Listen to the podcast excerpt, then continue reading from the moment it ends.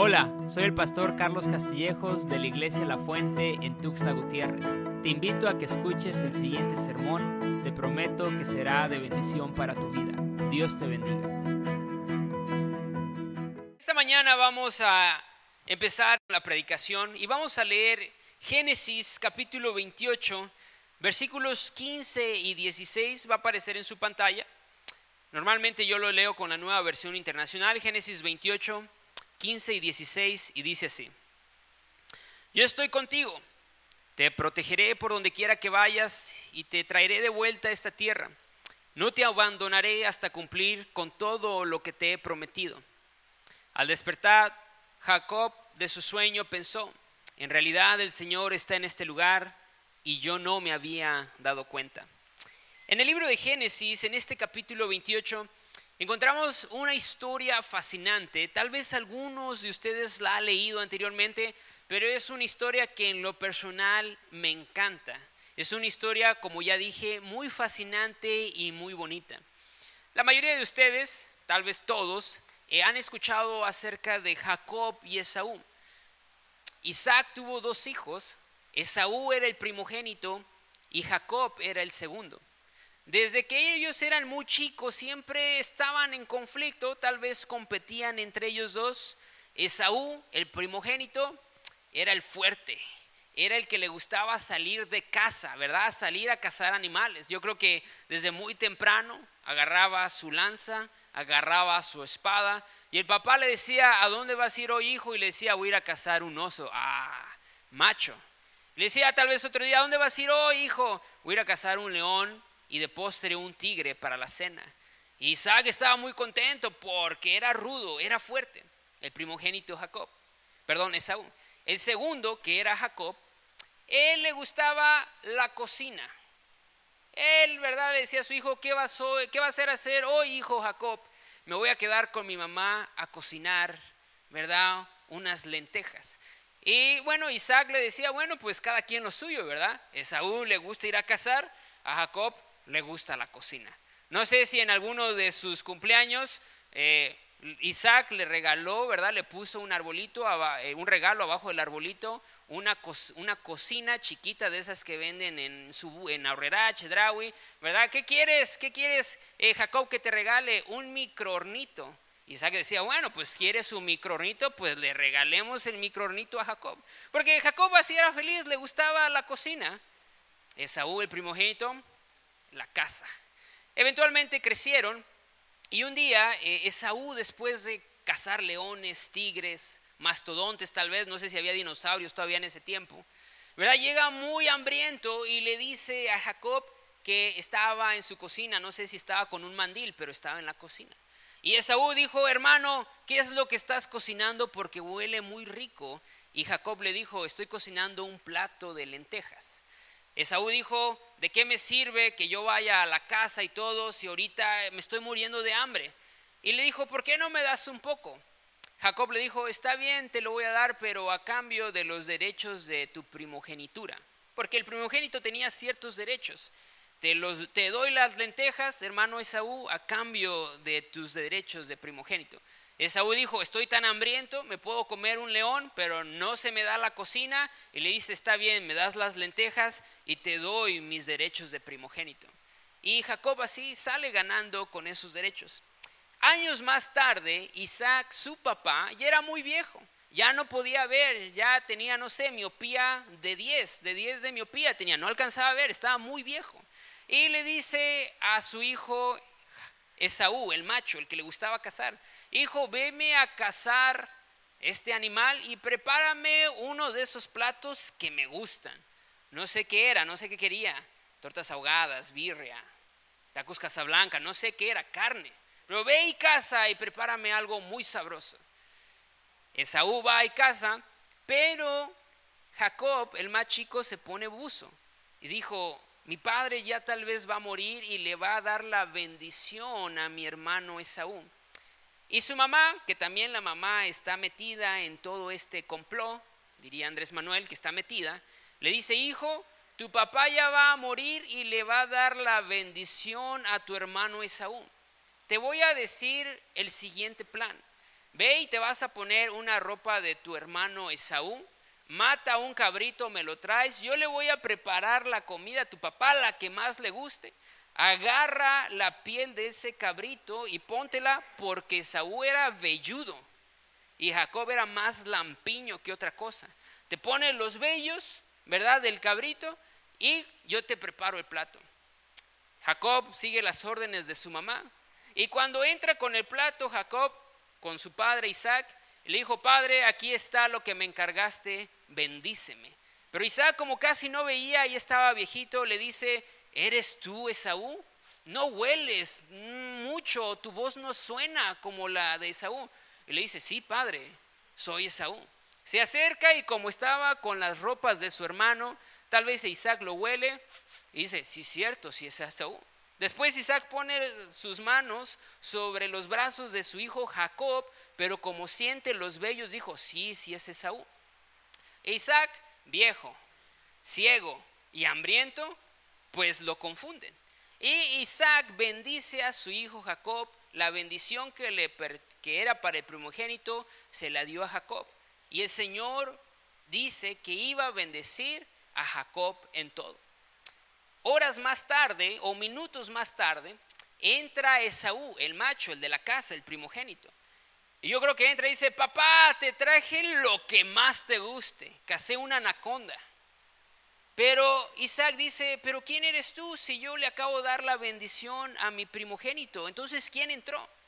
Y Esaú, el primogénito, empieza a investigar y se da cuenta que su hermano Jacob, el más chico, había hecho este complot junto con su mamá y la bendición que le pertenecía a él, ahora se le habían dado a Jacob. Y Esaú se rasga las vestiduras y le dice, Padre, pero bendíceme a mí. Y su padre Isaac le dice, sí, te puedo bendecir, pero la bendición de parte del Señor que era para ti, ahora la tiene tu hermano Jacob. La bendición del Señor siempre irá con él. Esaú se enoja y quiere matar a su hermano Jacob. Eran buenos hermanos, se llevaban bien, se querían matar. Entonces Esaú quiere matar a Jacob. La mamá le dice a Jacob, ¿sabes qué? Tu hermano te quiere matar, huye, huye, vete de aquí y regresa años más tarde cuando todo se haya calmado. Jacob tal vez temeroso, triste, no sabe lo que está pasando porque, eh, bueno, su hermano lo quiere matar, agarra, ¿verdad? Su transporte, un caballo, un BMW y se va, se va y empieza a huir. Y si uno se pone a pensar en los sentimientos de Jacob, ¿cómo va Jacob en ese momento? Tal vez va triste porque sí, robó algo que no era suyo, la bendición del Señor. Ahora la bendición de Dios va con él. Pero tal vez está triste porque tiene que dejar a su papá, tiene que dejar a su mamá, tiene que dejar todo lo que él conoce. Tal vez tiene que dejar a sus amigos con los que ella había hecho, donde había crecido, lo está dejando, ahora está huyendo. Y tal vez va llorando en el caballo en el que va, tal vez va llorando, va triste, dice, ¿por qué me está pasando esto? ¿Por qué tengo que huir? Y tal vez llegó a una zona un poco despoblada porque ya estaba muy cansado, tal vez tenía sed, tal vez tenía hambre, y se acuesta un poco a descansar y es ahí cuando pasan estos versículos que acabamos de leer, si lo pones una vez más. Estos versículos, ¿verdad? Nos hablan que Jacob se acuesta y se queda muy dormido y tiene un sueño Jacob. Jacob en su sueño ve una escalera muy alta que va desde la tierra hasta el cielo. Y en el sueño ve cómo los ángeles suben y bajan. Y en la escalera, al lado de la escalera, ve al Señor. Y Dios le da esta promesa. Jacob, yo estoy contigo. Te protegeré por donde quiera que vayas y te traeré de vuelta a esta tierra. No te abandonaré hasta cumplir con todo lo que te he prometido. Jacob está huyendo. Y lo único que lleva con él es la promesa del Señor ahora que él iba a estar con él. Tal vez está triste, no sabe a quién va a conocer, no sabe todas las aventuras que va a encontrar, los desafíos, los retos, pero ahora el Señor se le aparece un sueño y le dice, yo estaré contigo, yo te protegeré y todo lo que te prometí lo voy a cumplir, te bendeciré, porque la bendición del Señor va con Jacob. Eventualmente Jacob se va, pero el Señor siempre estuvo con él. Pero cuando uno lee este versículo, hay tres cosas, hay tres cosas que llaman la atención. Cuando el Señor se le aparece en un sueño, le dice tres cosas muy importantes. Y lo primero que el Señor le dice a Jacob, que es? Yo estoy contigo. Es lo primero que Dios le dice a Jacob, yo estoy contigo. Porque tal vez Jacob en ese momento se sentía solo, ibas completamente solo. Estaba en medio de la nada, estaba cansado y se acueste a dormir. Se sentía muy solo y lo primero que el Señor le dijo, yo estoy contigo. Y muchas, en la muchas veces en la vida tendremos o experimentaremos varios sentimientos porque somos humanos. El sentimiento del miedo, ¿quién no ha sentido miedo alguna vez? Eh, hace unos sábados estábamos hablando acerca del miedo con algunos jóvenes aquí en la iglesia y algunos de ellos dijo, yo le tengo miedo o le tenía miedo a la oscuridad, yo le tengo miedo a la muerte. Algunos le tenían miedo a un accidente y como no, mucha gente el año pasado y en el, actual le tienen miedo a qué? Al COVID. Vamos a experimentar muchas veces en la vida angustias porque hay falta de dinero para proveer a la familia. Nos están hablando de un recorte de personal en el trabajo o tu familia no va como lo esperabas y estás angustiado. Muchas veces otros se sentirán solos, a los que están lejos de su familia o de sus padres, o aquellos que sus papás, sus hermanos ya partieron a la eternidad y se sienten solos, los extrañan. Otros van han experimentado el sentimiento de la ansiedad y estar preocupados. Díganle a eso a un estudiante que está a punto de presentar su examen final o un examen para entrar a la universidad. Se sienten ansiosos, algunos se sienten preocupados. Yo le preguntaba a estos jóvenes, a los estudiantes, ¿de qué tienen miedo? Y todos, a los exámenes finales, a irme extraordinario, todos. Porque como estudiantes a veces pasa eso. Hay algunos que están muy estresados por la carga del trabajo, el negocio, una situación muy difícil. Tú sabes que hay mucha gente que se enferma por estrés, se paralizan, tienen gastritis por el estrés. Porque esos sentimientos son muy humanos. Sin embargo, el Señor sabía que Jacob se sentía solo. Y lo primero que le dijo Dios a Jacob, yo estoy contigo. Y yo sé de esto porque a mí me tocó yo, pues ir a otro país eh, terminando la universidad y muchas veces me sentía solo, créanlo o no, una de las cosas más difíciles para mí eran los días domingos, eran de mucha bendición, yo era pastor, me tocaba predicar, pero después a la hora de la comida sí, algunos hermanos me invitaban a comer, pero en la tarde, noche, pues se empezaba a quedar un poco sola la cosa. A veces decía, ¿cómo me gustaría estar con mi familia, comiendo, platicando? ¿Cómo me gustaría estar tomando café con ellos? Pero a veces me, tocaba estar solo. Pero hubo un, tiempo en el que yo estaba estudiando mi maestría. Eh, se me hizo muy difícil al principio, ¿verdad? Un inglés un poco avanzado, teología. Y yo recuerdo que me vine aquí un verano y yo le dije a mis papás, como que ya no tengo ganas de regresarme, ya me quiero quedar acá. Y ya no me quería ir, realmente se me estaba haciendo muy pesado, me sentía solo, eh, no me sentía temoroso, pero sentía que ya no podía. Yo digo, ¿para qué estoy haciendo todo esto? A lo mejor lo tomo en línea. O mejor pues ya no estudio y me convierto en pastor así nada más. Yo me proclamo, me autoproclamo pastor, pastor Carlos. Pero todos los miércoles recuerdo que iba a la iglesia Filadelfia, que el pastor Tomás estuvo el domingo pasado con nosotros. Y todos los miércoles iba ahí porque yo necesitaba recargarme del Señor. Y cuando ya me tocaba regresar al país de Estados Unidos a seguir mi maestría, Recuerdo que pusieron un versículo en la pantalla que se los voy a leer, que era Isaías 41:10. Y se me quedó grabado y yo sentí que el Señor me, estaba hablando a mí específicamente, que dice, así que no temas, porque yo estoy contigo. No te angusties, porque yo soy tu Dios. Te fortaleceré y te ayudaré, te sostendré con mi diestra victoriosa. Y yo tomé ese versículo para mí y regresé a ese país, ¿verdad? Diciendo, el Señor es quien me fortalece porque Él está conmigo. Regresé y sí, hubieron momentos difíciles, momentos en donde me tenía que desvelar estudiando, pero el Señor me empezó a bendecir tanto que los dos años que me quedan de maestría se me fueron volando. Seis años, siete años después, aquí estoy enfrente de ustedes predicando la palabra del Señor. Pero muchas veces nos sentimos solos. Muchas veces lo que necesitamos escuchar es que Dios está con nosotros, porque Él te dice, no temas, porque yo estoy contigo. No te angusties, porque yo soy tu Dios. Yo, dice el Señor, te fortaleceré y yo te ayudaré. yo te sostendré con mi diestra victoriosa. Y es lo que necesitaba escuchar Jacob. El Señor está conmigo. Y tú en esta semana, ¿verdad? Cualquiera de que sea tus sentimientos, tal vez un poco de miedo, de angustia, si te sientes solo, ya sientes que ya no puedes, te sientes ansioso, preocupado, tal vez el estrés y no voy a temer porque el Señor está conmigo. No me voy a angustiar porque Él es mi Dios. Él me va a fortalecer, Él me va a ayudar y Él me sostendrá con su diestra victoriosa.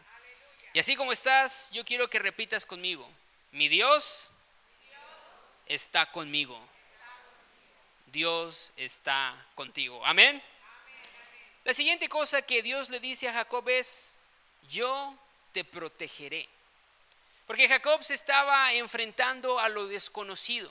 Y muchas veces cuando no sabemos qué es lo que pasa, cuando nos encontramos a una situación desconocida, el humano tiende a sentirse desprotegido, porque no tiene control de la situación, porque no sabe qué es lo que viene y se siente desprotegido. Era el sentimiento de Jacob, estaba dejando todo, iba solo, pero el Señor le dice a Jacob, yo te voy a proteger, Jacob, no te preocupes, porque yo seré tu protección. Y David en el Salmo 18.2 dice, el Señor es mi roca, Él es mi amparo, mi libertador, es mi Dios, el peñasco en que me refugio, es mi escudo, el poder que me salva, mi más alto escondite. Y David entendía esos versículos bien porque sabía que Dios era quien lo protegía. Y muchas personas andan por la vida y no saben que Dios es su protector, porque no piden su protección. Pero cuando uno entiende que realmente es Él quien los protege, que Él es tu escudo, que Él es el que te guarda, vas a andar por la vida caminando confiado de que Él te va a proteger. Y todo cambia. Cuando el COVID azotó el año pasado y esto, varios entraron en pánico. Pero yo doy gracias al Señor que varios de ustedes y en la iglesia La Fuente, sí seguíamos las medidas, sí, ¿verdad? Teníamos las precauciones, pero nuestro lema fue el Señor es nuestro protector, Él es nuestro escudo. Y gracias al Señor, todos estamos el día de hoy aquí porque el Señor nos protegió, porque Él nos dio la salud, Él nos libró de la muerte. Y hace algunos meses, de hecho el año pasado, estaba leyendo un libro acerca de un predicador al quien el Señor lo ha utilizado mucho. Y él dice que de joven, de adolescente, el Señor le dijo muchas promesas. Yo te voy a utilizar, te voy a dar un gran ministerio, la gente va a venir a escuchar lo que tienes que decir porque yo hablaré a través de ti. Sin embargo, a muy temprana edad fue a un viaje misionero al Amazonas y se enfermó de un parásito. Un parásito entró a su sistema, se empezó a enfermar, regresa a los Estados Unidos y empieza a ir al doctor porque al principio perdía mucho peso. Los doctores no sabían qué era lo que tenía. Después empezó a ganar mucho peso, dice que estaba casi 60 kilos arriba de su peso ideal. Dice que la cabeza le creció tanto que era casi el doble del tamaño. Y después de empezar a recibir quimioterapias, los doctores le decían, ¿sabes qué? Realmente no sabemos qué hacer te damos de dos a cinco semanas para que vivas, regresa a tu casa, quédate, ¿verdad? Ahí pon todas tus cosas en orden porque ya no hay nada más que podamos hacer, vas a morir. Y él decía, Señor, yo pensé que tú tenías grandes promesas para mí, yo pensé que tú me ibas a utilizar, tú me lo dijiste, pero ahora esta enfermedad está asustando mi vida. ¿Qué es lo que pasa? Pero dice que él empezó a orar y dice, Señor, yo sé que yo voy a vivir y moriré porque tú eres mi protector, tú eres quien me cuida. Y el Señor le habló y le dijo, ve a la casa de tus padres porque para ese tiempo, en el año 2000, ya estaba 23 años de edad, maneja a la casa de sus padres porque el Señor así le dijo. Y cuando llega a la casa de sus papás, había una hermana que estaba visitándolos y era una hermana a quien el Señor utilizaba en gran manera. Ella oró por el muchacho y en el nombre de Jesús, este joven quedó sano de ese parásito. Dice que fue inmediatamente en meses que recuperó su peso y el Señor lo empezó a utilizar con gran poder. Ahora ha escrito libros y las promesas que el Señor le había dado se han llegado a cumplir. Pero él dice, en el año 2000, 2001 nunca lo olvidaré porque en ese año el Señor fue mi protección. Él me mostró que Él está conmigo. Y tú también debes de caminar con esa seguridad de que el Señor es tu protección. Él te cuida, Él te guarda, Él está pendiente de ti, te cuida cuando va al trabajo, de las personas que te quieran hacer el daño, de los que te quieren lastimar, de accidentes. El Señor es tu protector. Porque si tú caminas de la mano del Señor, Él manda un vallado de ángeles para cuidarte. A tus hijos, a tu familia, a las pertenencias, a tu casa que el Señor te ha dado, Él manda un vallado de ángeles porque Él es tu protector.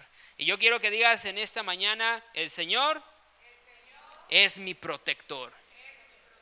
Y que toda esta semana tú digas, el Señor es quien me protege. Amén. Y el último, la última punto que voy a tocar el día de hoy es prácticamente lo último de este versículo. Ya con esto termino. Dice así, no te abandonaré hasta cumplir con todo lo que te he prometido. Jacob necesitaba escuchar eso porque una vez más, recuerden, está en medio de la nada. Y el Señor le dice, yo estoy contigo, yo seré tu protector, pero le dice, todo aquello que yo te prometí, lo voy a cumplir. Porque Jacob necesitaba escucharlo. Y en la palabra del Señor, muchos de ustedes lo han escuchado, números 23, 19 dice, Dios no es hombre para que mienta, ni hijo de hombre para que se arrepienta. Él dijo y no lo hará. Él habló y no lo ejecutará, dice números 23, 19. Si Dios te prometió algo, es porque lo va a hacer porque Él no es hombre para mentir. Y si el Señor te prometió algo, Él lo va a cumplir porque Él no es hijo de hombre para arrepentirse. Cuando el Señor promete, Él le cumple. El punto aquí es que muchas personas se desesperan. Cuando el Señor les promete algo, tienden a desmotivarse porque ven que no se cumple porque lo quieren en su tiempo. Pero el Señor dice, no es en tu tiempo, es en mi tiempo. En el tiempo del Señor se va a cumplir lo que el Señor te prometió. Y mucha gente, como lo quiere ahora, lo quiere en este momento, se desmotiva, se aleja del Señor. Dice, ya no quiero nada más. Hay otras personas que al Señor les prometió algo, pero como no se ha cumplido, son buenos cristianos, pero entran como que en un punto en el que se estancan, porque el Señor se tardó y viven en una, ¿verdad? Un enfriamiento espiritual. Son buenos cristianos, pero ya no viven expectantes de lo que el Señor hará. Se les olvida la promesa porque el Señor se tardó, porque el Señor no cumplió. Y empiezan a vivir una vida mediocre espiritualmente. Tal vez, ¿verdad? Ya no hablan tanto de las promesas del Señor porque a ellos no les cumplió el Señor, entre comillas muchos tiran la toalla, otros dejan de creer en, sus, las promesas del Señor. Y este es el problema. No es en tu tiempo, es en el tiempo del Señor. Porque Dios sabe cuándo tú estás listo para recibir su promesa. Porque tal vez si el Señor te la da antes, el Señor sabe que no va a ser de bendición para ti. Que en vez de ser de ayuda, te va a hacer retroceder. Por eso cuando el Señor ve que es el momento, en su tiempo cumplirá lo que te prometió. Pero tu tarea y mi tarea es que todos los días digamos, Señor, tú me lo prometiste y yo sé que en tu tiempo tú lo vas a cumplir. Me mantendré firme, me mantendré expectante, seguiré creyendo que tú eres el Dios de milagros, aunque no lo vea, te creo. Me voy a poner los ojos, los anteojos o mis ojos espirituales, pero de la fe. Voy a ver con mis ojos de la fe y voy a creer que en tu tiempo me vas a cumplir lo que me prometiste. Pero tú tienes que permanecer firme delante del Señor creyendo expectante, porque acuérdate que al Señor no le gusta la incredulidad. Al Señor no le gusta la incredulidad. El Señor se asombra de aquellas personas que tienen fe, que viven expectantes, que le creen a Él y que se mantienen firmes. Y voy a terminar ya con este último ejemplo. Cuando nosotros somos de Guadalajara, mi mamá se siente muy orgullosa de ser tapatía, aunque nosotros decimos que ella es chiapaneca, pero ella sostiene que ella es tapatía de Jalisco. yo tal vez no me acuerdo mucho, pero cuando tenía seis años, pues nos movimos aquí a Chiapas. Mi papá es de Chiapas y quería venirse acá para estar cerca con sus papás. Y mi mamá nos cuenta, porque pues yo estaba muy chico, no, no sé todo. Mi mamá nos dice que un día ella estaba orando en su iglesia y decía, ay Señor, no, no sé si me quiero ir a Chiapas. En ese tiempo era 1994, ¿verdad? Ni cómo, ni cómo ayudar a Chiapas, ¿verdad? Para que nos motive a venir aquí. Zapatistas, el ZLN, ¿verdad? Se escuchaba en las noticias, fue ese año donde se escuchaba todo eso. Y yo creo que mi mamá nada más encendía la tele y veía caballos, veía al general Marcos, veía, ¿verdad?, encapuchados. Yo no sé si mi mamá decía, mm, no, Chiapas. Yo recuerdo que mis tíos cuando nos movimos aquí y íbamos de vacaciones a Guadalajara, nos decían, oye, ¿y allá la gente anda en caballo? Oye, allá la gente anda en burro. Me dijo, nos decían, ¿cómo es allá? O sea, hay jungla por todas partes. le decía, bueno, sí hay jungla por todas partes, pero no, pero hay ciudad, o sea, hay carros, sí la gente se puede mover con carros. Y nos molestaban por todo lo que ellos habían visto también en las noticias. Sin embargo, el testimonio de mi mamá es que, ¿verdad? Cuando ella estaba orando, dice que se encontraba en una iglesia en Guadalajara y ella le decía, Señor, solamente dime si yo me tengo que ir a Chiapas que prácticamente se tenía que ir porque su esposo se venía para acá, no, no, había, no había mucho por dónde ir. Pero ella le decía, Señor, dime si es tu voluntad, dime que tú vas a ir conmigo. Ella dice, Señor, ¿verdad? Que le decía, fírmame un papel, ¿verdad? Que me tengo que ir a Chiapas. Yo también diría lo mismo si me hubieran dicho, te vas a ir a Chiapas. Yo decía, Señor, fírmame un papel, que no va a morder una serpiente allá en la jungla. Pero es lo que le decía a mi mamá al Señor. Dice que el Señor le respondió de una forma muy bonita en esa noche en una iglesia de Nazareno. El Espíritu Santo vino sobre ella y la llenó con todo su poder. Y mi mamá toma eso como la señal que el Señor le dijo, yo iré contigo, yo estaré contigo. Y yo puedo ser testigo de cómo el Señor ha bendecido a mi mamá en una tierra extraña, que ya no es tan extraña, yo amo Chiapas. Todos los días canto el himno a Chiapas, todas las mañanas. Pero yo he sido testigo cómo el Señor bendijo a mi mamá en una tierra extranjera. Cómo el Señor ha cumplido todas las promesas que le dio a mi mamá. Y años después hasta estamos plantando una iglesia en este hermoso estado de Chiapas. Pero han pasado muchos años y a lo largo de los años el Señor ha cumplido las promesas que Él le hizo a mi mamá. Y todo inició aquella noche en esa iglesia donde mi mamá le clamaba al Señor, ¿irás conmigo? ¿Estarás conmigo?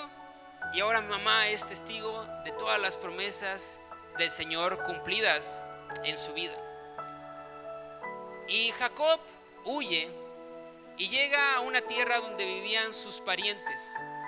Eventualmente Jacob se casa, el Señor lo bendice con hijos, el Señor dice que lo bendijo con cosas materiales. El Señor se le apareció a Jacob y Dios fue el Dios de Jacob. Veinte años más tarde, Jacob regresa a casa porque el Señor le había prometido que un día lo iba a regresar a su casa. Y veinte años más tarde, Jacob regresa a la casa de sus padres, pero ya no regresa solo. Regresa con su esposa, con sus hijos, con todos los bienes materiales que el Señor le había prometido y ahora una vez más pisa el lugar donde el Señor se le apareció en ese sueño. Veinte años más tarde el Señor lo regresó a ese lugar y dice que Jacob construye un altar y dice, esta es la casa del Señor, porque Él siempre estuvo conmigo y siempre me ayudó y fue mi protección y el Señor cumplió todo lo que me había prometido. Y esto es algo con lo que tú y yo tenemos que vivir todos los días. Si el Señor te dio una promesa, no te desanimes. En su tiempo, Él va a responder. Lo único que tú tienes que hacer es mantenerte firme en los caminos del Señor, fortalecido en Él, expectante, porque si Él lo prometió, Él lo va a hacer. Yo te pido que cierres tus ojos en esta mañana. Y Señor, gracias porque podemos leer esta historia de, Jacob, Señor. Lo que tú hiciste en su vida.